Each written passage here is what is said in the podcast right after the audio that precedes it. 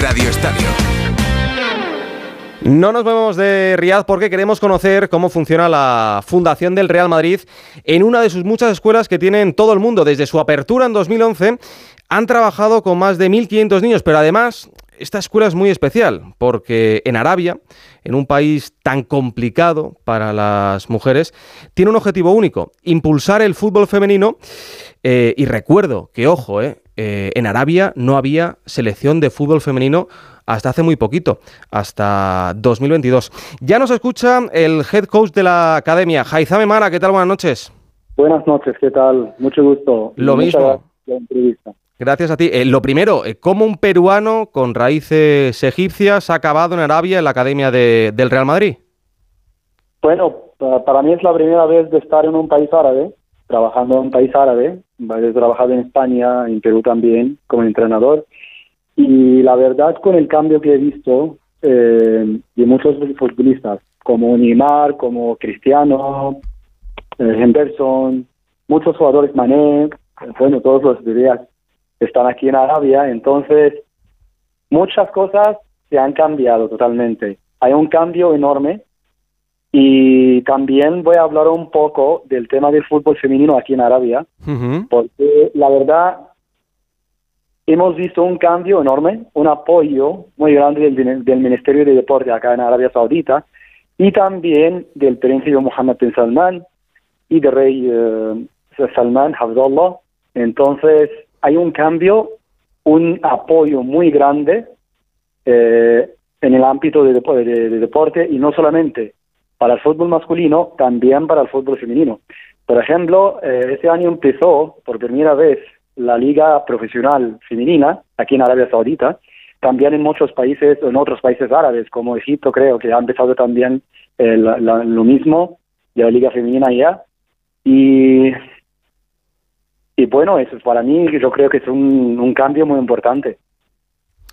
En, este reto eh, que estás contando, del que estás hablando con, las mujeres, hay que eh, recordar que hasta hace nada no había selección femenina y que incluso hasta hace unos años eh, la práctica deportiva por parte de, de, una mujer en Arabia estaba prácticamente considerada como, como ilegal eh, por el sector más conservador de la sociedad. Vosotros ahora mismo, eh, ¿cuántas niñas tenéis en, en, la academia aproximadamente? Bueno, como, como he dicho, que, recién estamos empezando con este proceso y este proyecto, ¿vale? Entonces, eh, como niñas, jugadoras tenemos, mm, bueno, 30, 40 jugadoras por ahora, ¿vale? Y el número está para subir muy pronto. Eh, la gente aquí están muy emocionados para estar con nosotros en la academia, el fútbol y como niños tenemos muchos jugadores también de diferentes edades. Y yo, yo te reconozco que, en España hasta hace bien poquito eh, no se veía con, buenos ojos que, una mujer, que una niña eh, quisiera ser futbolista. Entiendo que, en Arabia todavía es, complicado y que no serán muchas las familias que si la niña quiere jugar al fútbol y no, y no el niño, se atrevan, ¿no? ¿Tú cómo lo ves? La verdad es como te dije antes, que, el tema ahora está cambiando en muchas cosas, no solamente en el tema del fútbol.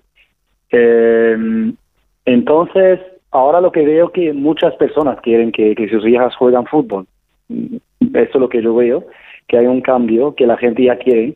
Y también no olvidamos que cada país tiene su cultura y cosas, pero eh, con todo respeto siempre, eh, aquí yo veo mucho cambio. Eh, la verdad es un cambio muy importante para un país árabe como Arabia Saudita. Oye, hoy ha sido un día importante eh, para la academia, importante para ti también, porque ha estado con vosotros hasta hace un ratito el presidente, ¿no, Florentino? ¿Cómo ha sido? Sí, claro, fue un día genial. La verdad, todos estamos, estuvimos felices, los niños, los padres. Tú no le conocías, ¿no?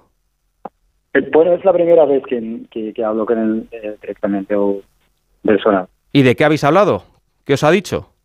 Es un gran persona, un gran presidente, un gran jefe, gracias a él. gracias a todos, a Real Madrid, al club, muchas gracias por esta visita y estuvimos muy contentos, estuvimos muy, muy, muy felices hoy día. En el, en el documental de, del Madrid, de la decimocuarta de la Champions, eh, me, me, acuerdo de, de, Ancelotti hablando con Florentino antes de la final, eh, Ancelotti muy nervioso y Florentino muy, muy relajado. ¿Ha sido más o menos así? ¿Tú estabas muy nervioso y el presidente muy tranquilo? No todos somos muy tranquilos y siempre estaremos así. Oye, eh, me lo has dicho fuera de micro, no lo sé. ¿Habéis hablado de Mbappé o no habéis hablado de Mbappé? ¿Le habéis dicho algo al presidente o no? La verdad no tengo ni idea de no, no lo habéis preguntado, ¿no? No. No, bien, bueno, eso, eso, puede ser un sí, pero oye, eh, no lo quieres contar, me, me, a mí me parece bien, eh, me parece bien. Que mañana vais a estar en, en el estadio, ¿no? Viendo el partido. Sí, sí, sí. Sabes que eh, nos lo contaba Alfredo, eh, hace dos días había unas 75.000, 100.000 solicitudes de entrada para ver el, el clásico de, de la Supercopa, por lo tanto vais a ser unos privilegiados. Sí, la verdad, y la gente están aquí, la gente aquí está muy emocionados con el, con el fútbol y más con el Real Madrid. ¿Hay, Porque... ¿hay más aficionados en, en, Arabia Saudí del Madrid o, o, o, del Barça? No, Madrid, Madrid. Del Madrid, el... o sea que mañana va a haber más apoyo al Madrid, ¿no? Yo creo que sí. Yo creo que sí, porque la, para mira, para la gente aquí Real Madrid no no es cualquier club o no es un gran club y ya está, no, es el mejor club del mundo y es la verdad.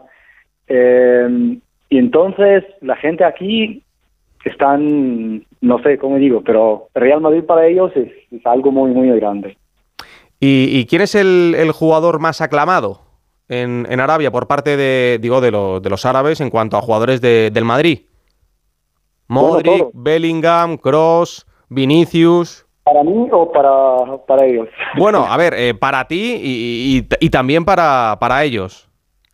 Bueno, para ellos, bueno, Vinicius, yo creo que Vinicius, Modric, eh, uh -huh. Bellingham, y mucha gente están hablando de, de, de Bellingham esos días, el otro día también del partido, Camavenga, mm, bueno, Carvajal, eh, Nacho, no quiero olvidar nada, pero todos ¿Y para... los jugadores, la verdad, todos. Eh, eh, todos son estrellas, todos son... ¿Y para ti quién es tu preferido? Bueno, para mí todos. No, hombre, tienes que elegir uno, elige uno. Si quieren, el uno, vale, eh, para mí Modric.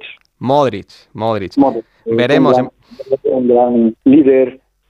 Eh, Modric y Cross también. Modric y Cross. Oye, eh, ¿viste lo que, lo que pasó con, con Cross en las semifinales eh, contra el Atleti? Que, que la grada le, le, pitó porque, bueno, Cross hizo unas declaraciones en las que no estaba muy de acuerdo ¿no? Con, con, el fútbol en Arabia y que muchos futbolistas hubiesen elegido abandonar Europa para, para irse a la, a la, Liga Árabe. ¿Tú crees que, que, mañana se va a repetir esta escena, que va a haber pitos a Cross?